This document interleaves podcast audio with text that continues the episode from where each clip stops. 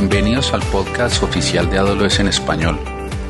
Soy José Giore Ran Escobar, arquitecto de soluciones en AWS Colombia, y hoy me encuentro con mi compañera Mayerly Romero, quien también es arquitecta de soluciones en AWS Colombia y participa activamente en la comunidad de AWS Women Colombia.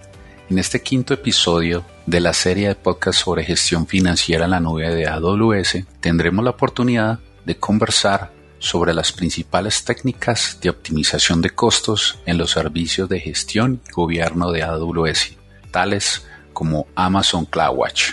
Además, conversaremos sobre las principales prácticas de implementación de la capacidad de optimización de costos como parte de la implementación de la disciplina de gestión financiera en la nube, más conocida como FINES, dentro de su organización. Y daremos continuidad a la historia de nuestra héroe del capítulo anterior. Hola Maye, qué bueno que nos acompañas hoy. ¿Cómo has estado? Bienvenida a este nuevo capítulo. ¿Te acuerdas de Luisa? Hola José, muy bien, gracias.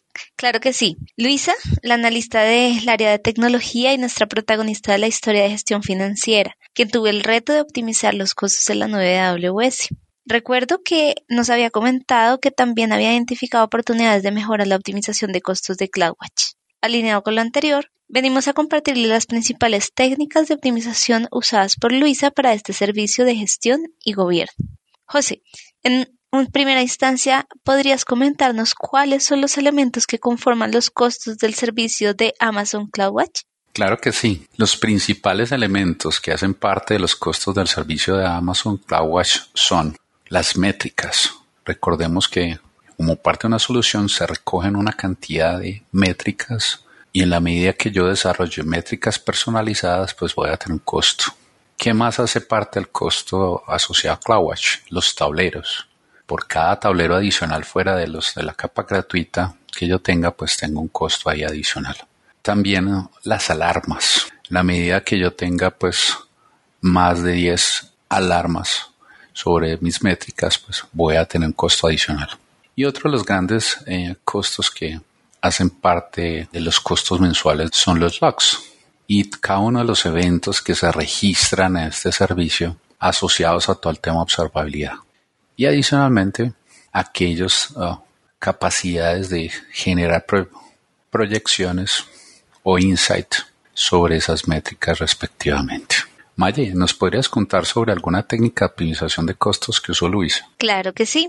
Deshabilitar el monitoreo detallado, por ejemplo. El monitoreo detallado de CloudWatch lo que hace es generar cargos por instancia de Amazon EC2, eh, las configuraciones de lanzamiento de los grupos de autoscaling, los endpoints o puertas de enlace de las APIs y para reducir los costos deberías desactivar o ella nos recomienda desactivar la supervisión detallada de las instancias, las configuraciones de lanzamiento, los grupos de autoscaling o las puertas de enlace.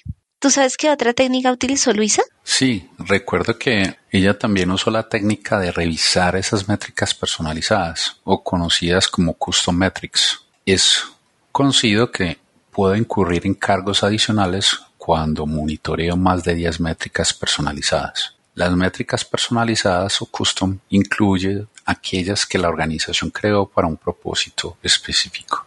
También se incluyen las métricas que utilizan las herramientas como la gente de CloudWatch o los datos del sistema operativo de las instancias, en este caso EC2. Para reducir los costos en esas métricas personalizadas, yo debo tener en cuenta cuáles realmente necesito según el caso de uso. ¿Qué otras técnicas adicionales de optimización de costos aplicó Luisa Maya? Claro que sí, mira, el optimizar los llamados a las métricas vía API. Por ejemplo, hay un método que llamado Get Metric Data, que pues básicamente es mejor utilizarlo en lugar de otro que eh, se llama Get Metric Statistics, porque así puedes recuperar los datos más rápido eh, a nivel de escala. También puedes utilizar, por ejemplo, una API que se llama Put Metric Data en su forma óptima o en capacidad óptima para publicar eh, los puntos de datos individuales a nivel de valor, a nivel de matrices de valores o el número de veces en el que cada valor ocurrió durante un periodo de tiempo determinado. También es importante tener presente que CloudWatch recopila las métricas que rastrean el uso precisamente de los recursos de, de, AWS. Y el seguimiento como tal de estas métricas puede ayudarte de forma progresiva a gestionar los llamados y validar cuáles son las cuotas de estos llamados a los servicios. Eh, CloudWatch Metric Insights también es un potente motor de consultas SQL de alto rendimiento que puedes utilizar para consultar las métricas a escala. A partir de esto puedes identificar, por ejemplo, tendencias, patrones dentro de todas las métricas eh, que se identificaron en CloudWatch en tiempo real y cuáles pues fueron las APIs más llamadas. En este caso, los cargos varían según la API de métricas de CloudWatch que tú estés utilizando. Las llamadas, por ejemplo, de las APIs que superan el límite de la capa gratuita de AWS pueden generar cargos. Y las métricas de GetMetricData y GetMetric Image no cuentan dentro de la capa gratuita de, de, AWS. ¿Qué otras métricas sabes que utilizó de pronto Luisa para optimizar? Sí, claro. Ella usó definitivamente la técnica de reducir la cantidad de alarmas y tableros o dashboard para publicar pues la información de observabilidad.